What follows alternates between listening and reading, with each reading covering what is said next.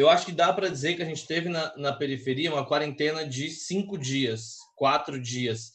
Depois disso, já estava tudo aberto de novo. E é por quê? Porque a galera não se importa? Porque a galera não tem medo de morrer? Não, porque você vai morrer primeiro de fome do que do vírus. Olá! Olá! Olá, pessoas! Está começando o Ponto de Escuta, o pocketcast sonoro do blog Entre Meios. Eu sou Luciano Bittencourt e uma vez por semana vamos conversar sobre jornalismo e comunicação, educação e política. Sem saúde nem economia. Este é o episódio desta semana. Eu acho que dá para dizer que a gente teve na, na periferia uma quarentena de cinco dias, quatro dias. Depois disso, já estava tudo aberto de novo. E é por quê? Porque a galera não se importa? Porque a galera não tem medo de morrer? Não porque você vai morrer primeiro de fome do que do vírus. Então, os empreendedores tiveram que ir para a rua para tentar vender, para tentar manter seu sustento. Em paralelo, as pessoas começaram a perder seus empregos, uh, logo elas começaram a consumir menos nesses lugares. Se no começo da pandemia tinha quatro senhoras que vendiam bolo aqui na minha rua, provavelmente daqui a um ano eu vou ter 20 senhoras vendendo bolo aqui na rua também, com uma inovação, um diferencial muito baixo de uma para outra, com menos gente empregada para comprar e elas numa grande guerra de preço. Luiz Coelho faz um retrato da situação econômica nas periferias durante a pandemia do coronavírus. Ele é sócio da Empreende Aí, uma empresa de impacto social que capacita empreendedores de territórios populares para criar e tocar o próprio negócio. Em webinar promovido pela Impact Hub para discutir as faces da desigualdade no Brasil, Luiz Coelho falou sobre as dificuldades para a economia popular nesse momento de isolamento social. Ao tratar do tema, Luiz foi enfático em avaliar a falta de políticas públicas para ajudar as pessoas que não têm renda neste período. Um levantamento do Sebrae mostra que de cada 100 micro e pequenos empreendedores, 61 não tiveram acesso a apoio financeiro do governo ou não conseguiram um empréstimo formal para manter o negócio aberto.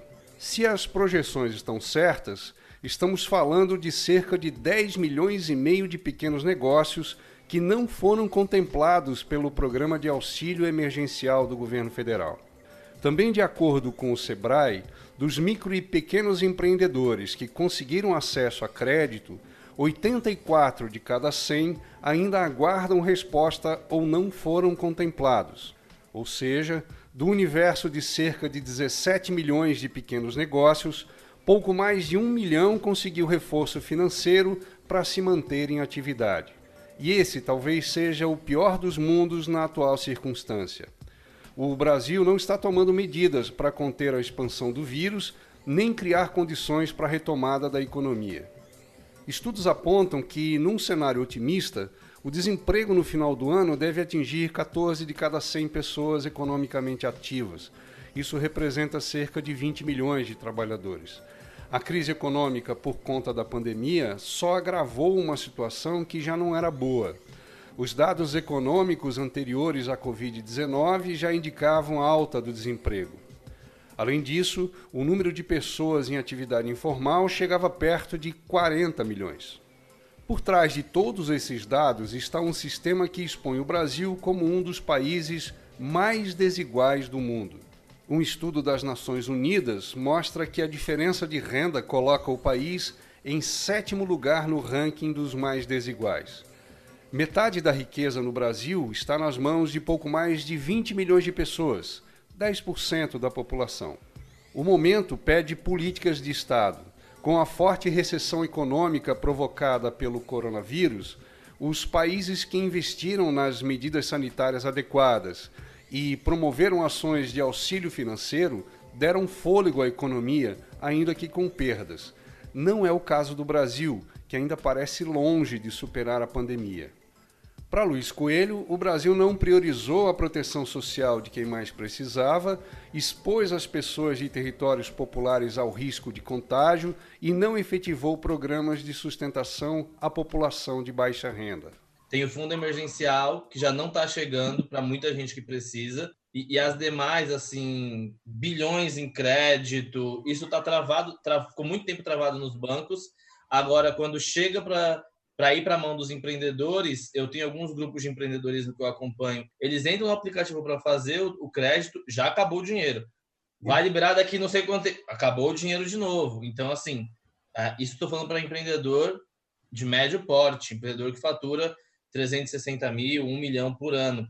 Para empreendedor de periferia, não, não tem nada, assim. De forma geral, não, não dá para falar que tem um programa bem construído, bem direcionado e amplamente divulgado. Não tem.